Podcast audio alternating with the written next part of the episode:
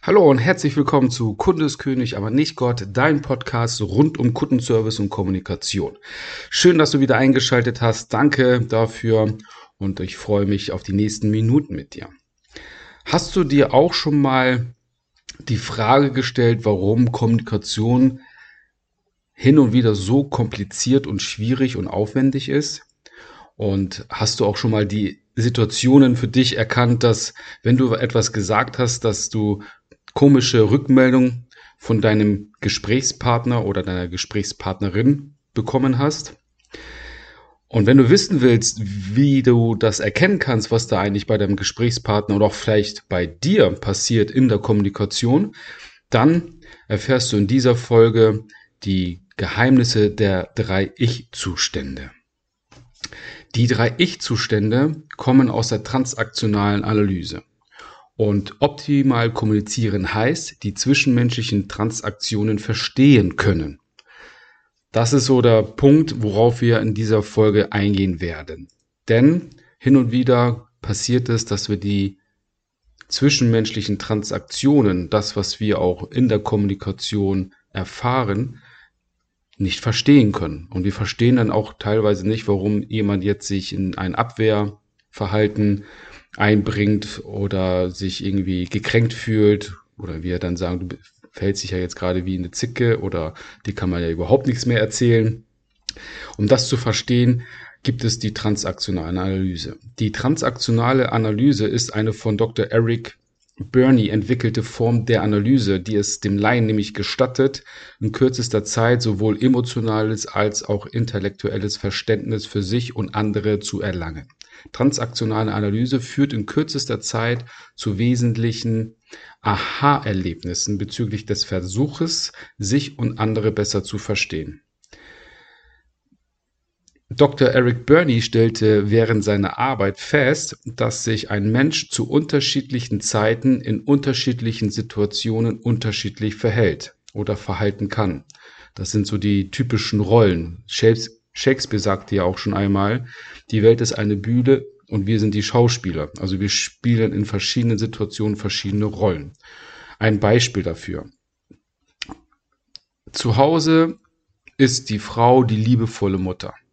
Im Beruf kann sie die knallharte Geschäftsfrau sein und im Privaten ist sie, ist sie die leidenschaftliche Liebhaberin. Das sind drei unterschiedliche Rollen, die in einer Person verankert sind.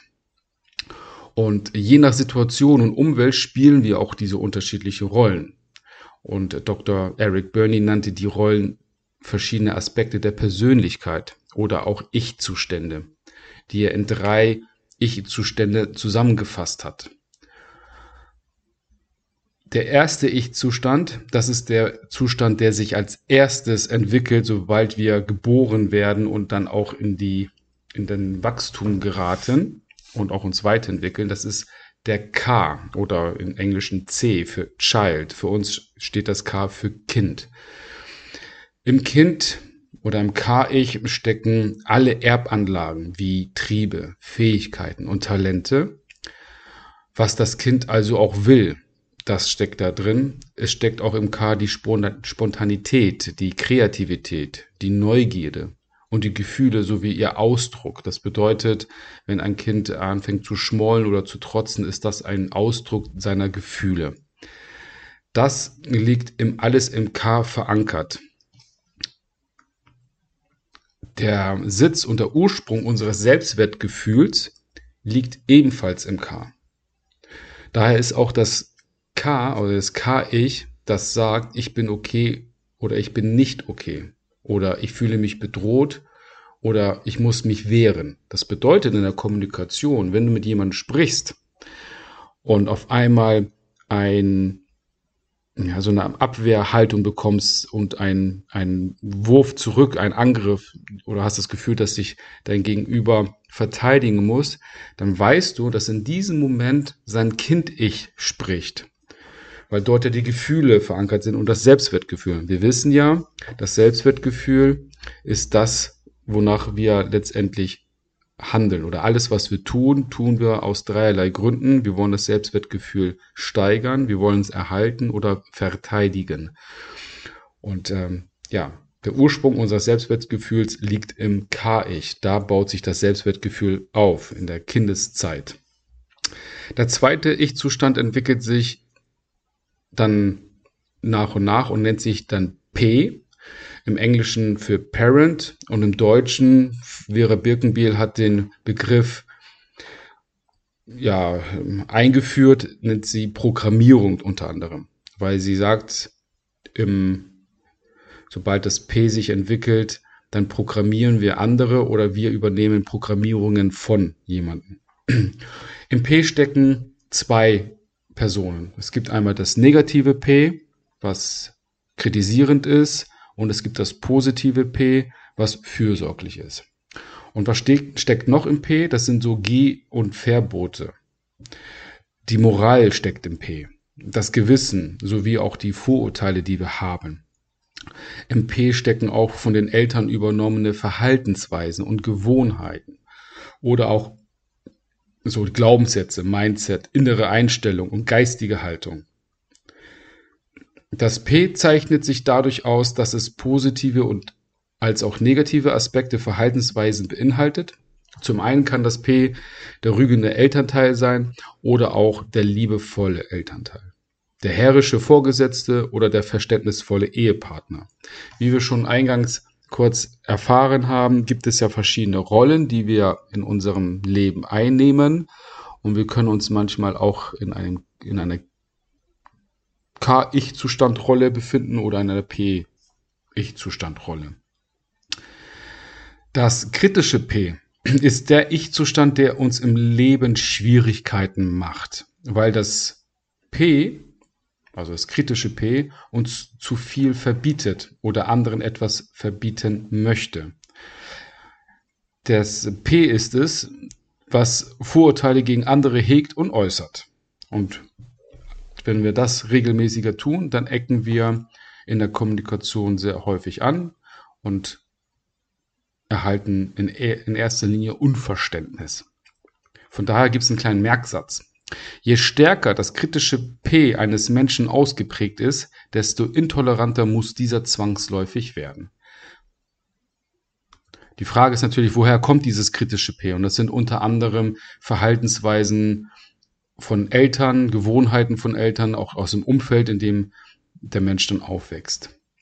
Der dritte Ich-Zustand, der sich bei uns Menschen entwickelt, ist das A. Und A steht für analytisch oder im Englischen für adult für Erwachsene. Denn wenn wir älter sind, dann denken wir auch wesentlich analytischer.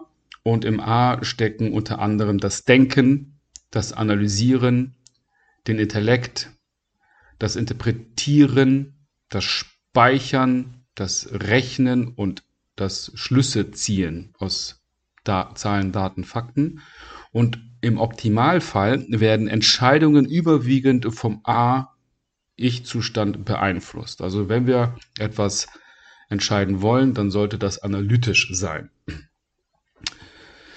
Also, wenn du dich so objektiv wie möglich mit der Realität auseinandersetzt, wenn du Informationen sammelst und auswertest, dann bist du im A-Zustand. Ohne Emotionen, aus dem K, aus dem, aus dem K-Zustand oder nicht mal kritisierend oder ähnliches aus, wie aus dem P-Zustand. Die drei Zustände, die können wir auch in der verbalen oder auch der nonverbalen Kommunikation sehr gut heraushören, wenn wir mit jemandem sprechen oder auch jemanden sehen. Darauf möchte ich ganz kurz eingehen und dir einen Eindruck vermitteln, was da geäußert werden kann. Nehmen wir mal den K-Zustand.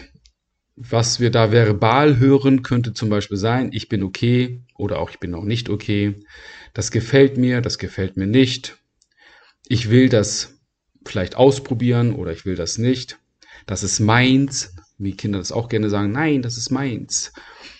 Dann, ähm, das ist aber schön, sagen auch gerne Kinder, oh, das ist aber schön. Oder was Kinder auch sehr häufig sagen, schau mal, was ich kann. Oder wenn wir etwas jemandem sagen oder das Kind etwas sagt, was du alles kannst. Man könnte auch sagen, als K, immer bin ich schuld, lass mich doch, ich kann ja gar nichts, du bist ein Depp. Oder wollen wir spielen? In der nonverbalen Ebene oder auf der nonverbalen Ebene können wir folgende Signale, Körpersignale empfangen, was das, das K-Ich auszeichnet oder auch darstellt. Das wären zum Beispiel Hüpfen, Tanzen, Lachen, Springen, Schmollen, Grinsen, Weinen, beleidigt sein, suchen oder auch forschen. Wenn du solche Verhaltensweisen auch bei Erwachsenen siehst, dann weißt du, okay, hier spricht der, das, das K. Das P, das sagt Äußerungen wie, das macht man so oder so geht das doch nicht. Was werden denn die anderen sagen? Alle anderen sind immer so. Das weiß doch jeder. Das darfst du oder das darfst du nicht. Ich an deiner Stelle oder kann ich dir helfen? Immer machst du alles falsch. Sei doch vernünftig. Tu gefälligst das. Wie kann ich dir weiterhelfen? Ist doch alles schon gut oder es wird alles gut. Das sind so typische Äußerungen, die dem P-Zustand zugeordnet werden können. Auf der nonverbalen Ebene sind das folgende Gesten. Mit dem erhobenen Zeigefinger drohen, Arme über die Brust verschränken, wie zum Beispiel eine Kritik empfangen, warnende Bewegungen, Naserümpfen, belehrendes Gebaren, jemanden liebevoll umarmen, Schutz, äh, Schutz und Geborgenheit ausstrahlen, Augenbrauen hochziehen, auch bei Kritik. Beim A-Zustand sind das, der, sind das die verbalen Äußerungen wie, was ist das? Wie funktioniert das? Wozu braucht man das? Wie spät? Wie viel kostet das? Das passiert, äh, das passt hier hinein. Die Ergebnisse zeigen, der Anwalt meint, alle, alle Studien sind immer so, als Schlussfolgerung oder alle Ergebnisse sind immer so. Das sind so typische verbale Äußerungen des A-Zustands und hier der nonverbale Bereich. Fingerspitzen zusammen drücken, so als nachdenkliche Geste, deuten mit dem Finger oder mit der Hand, hier ist es, aktiv zuhören, abwägen, Gesten und Mimik der Nachdenklichkeit. Das sind so typische nonverbale Signale im A-Zustand.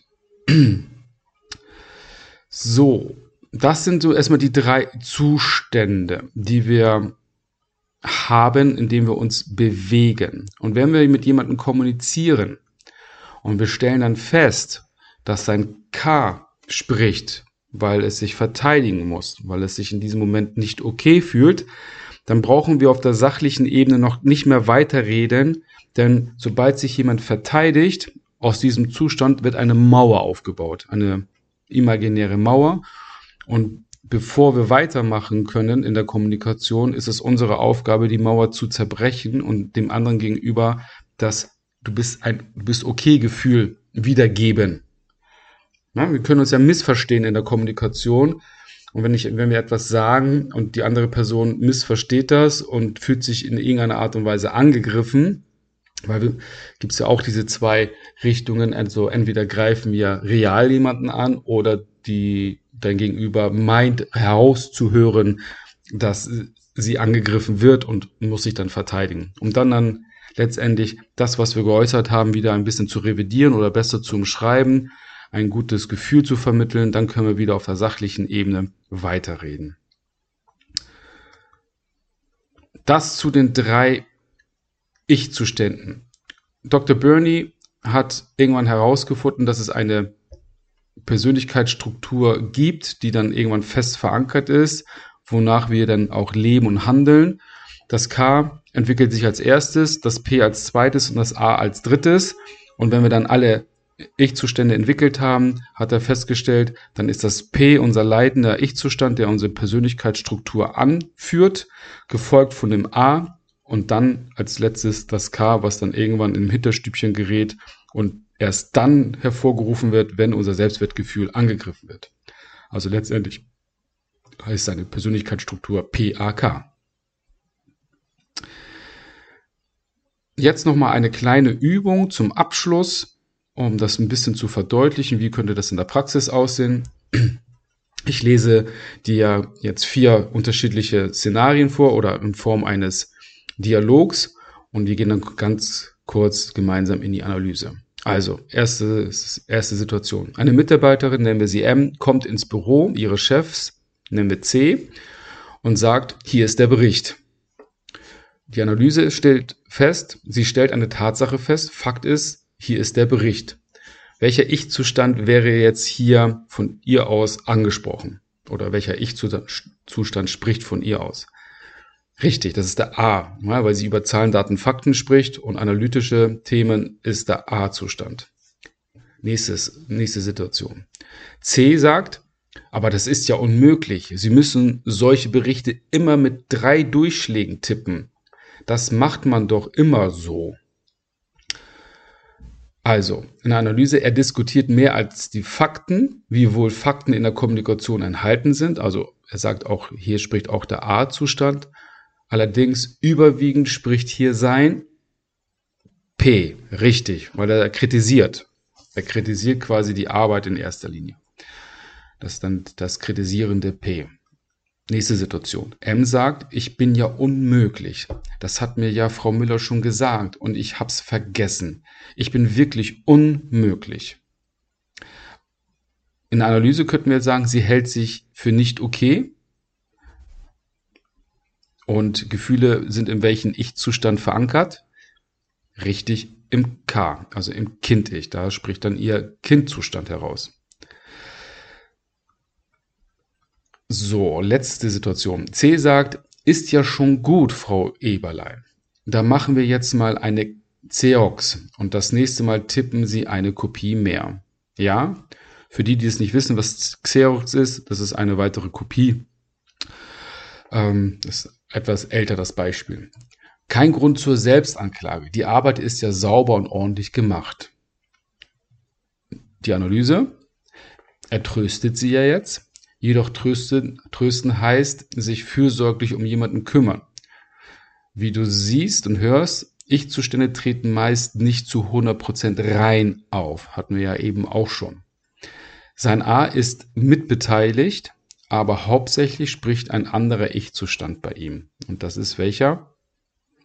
Richtig, der, das fürsorgliche P. Das so als Abschluss für die drei Ich-Zustände. Ich hoffe, du konntest jetzt einen gewissen Eindruck darüber gewinnen, wie wir in unserer Kommunikation so verankert sind, wie wir mehr und mehr ticken. Und das Bild, was du bekommst, wird immer größer und vervollständigt sich so langsam. Und äh, du kannst jetzt an, beginnen mit dieser Erkenntnis, mit diesem neuen Wissen in deiner Kommunikation weiter voranzuschreiten. Ich danke dir, dass du bis zum Ende gehört hast und freue mich jetzt noch auf deine Bewertung. Hoffe, dir hat die Folge sehr gut gefallen. Ich hatte sehr, sehr viel Spaß und freue mich dann auf die nächste Folge mit dir. Wünsche dir einen wundervollen Tag, bleib gesund und bis zum nächsten Mal, dein Fabian.